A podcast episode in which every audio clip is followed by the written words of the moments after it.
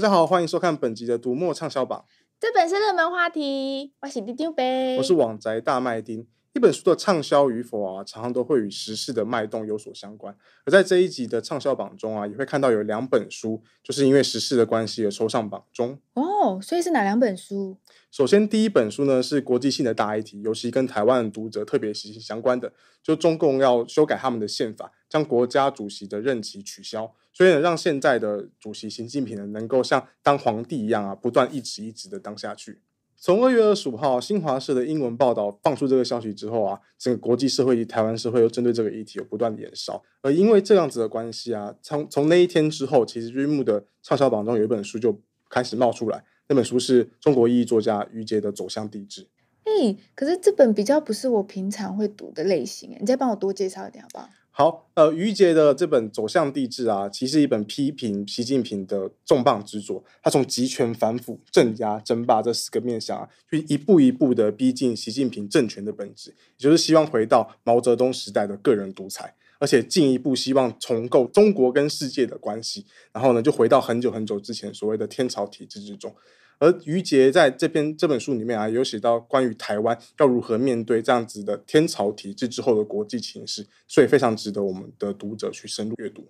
哦，你这个听起来很严肃诶，有没有比较轻松一点的时事书籍啊？嗯，那就讲另外一本，就是非常振奋台湾文坛的呃消息啦，就是台湾小说家吴明义的《单车世界镜》这部长篇小说，他入围了二零一八年的国际漫步客奖。吴明益可说是现在国际关注度最高的台湾作家之一。他前一部小说《复眼人》也就卖出了十国以上的版权，而且受到像是呃俄苏拉·拉昆还有修好伊的赞誉。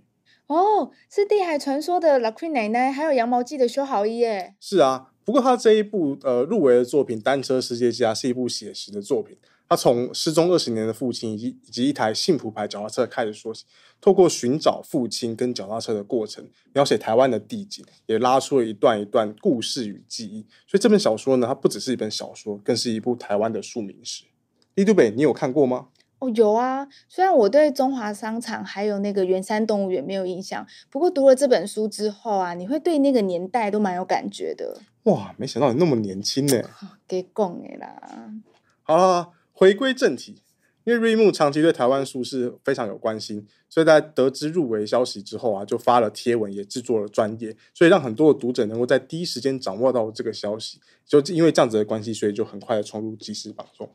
哇，这样可以说是台湾之光哎！嗯、那除了这两本比较是时事一体的书啊，还有没有什么其他是读者在抢购的？嗯，再来就是两本啊假边缘人出的书哦，你出书哦？不是啊，我要介绍的是《时光边缘的男人》以及《从边缘到大师》这两本书，一本是长篇小说，一本是文集。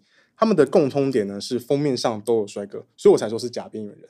太好了，不是你都好，所以是哪两位帅哥？这两位帅哥啊，分别是英国演员班乃迪克小黄瓜，还有英国当代的非常重要的作家尼尔盖曼。班乃迪克是那个长得很像水獭的帅哥哎。嗯，他长得真的很有特色。不过更有特色的是这本《时光边缘男人》的小说，因为作者呢，他是一个忧郁症的患者，所以他觉得他自己的时间感呢跟其他人与众不同，所以创造出了这个角色。他是一个老化缓慢的人。这个主角啊，他亲身经历了莎士比亚以及爵士年代的巴黎。但就是因为这样子的特殊状况，使他过去啊一直不敢爱，也不敢拥抱生命。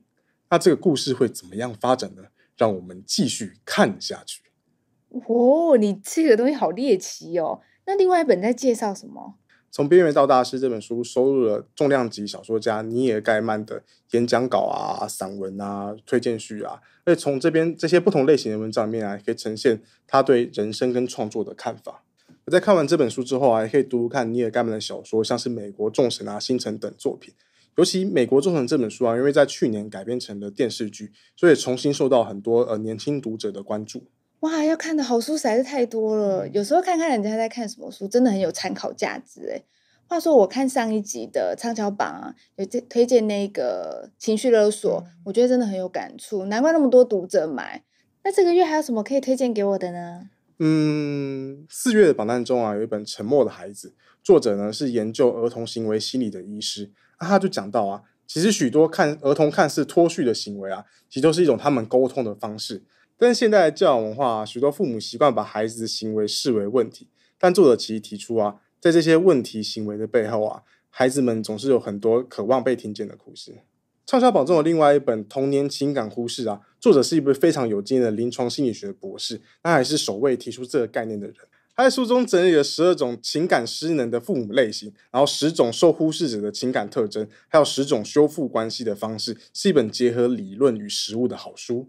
对了，读墨的四月店长新井一二三，他的新书也是这个主题，对不对？对啊。新井一二三的新书《妈妈其实是皇后的毒苹果》，其实就在想这样子的主题。这本书其实就在描写，呃，新井一二三在遭受童年情感忽视之后，怎么样最后走出母亲的阴影，以及探讨他跟母亲长达半世纪的情感纠葛。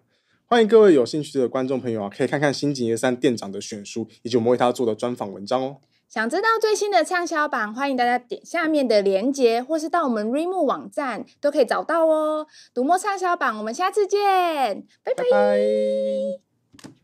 那另外一本边缘书又是什么？从边缘到大大，大道。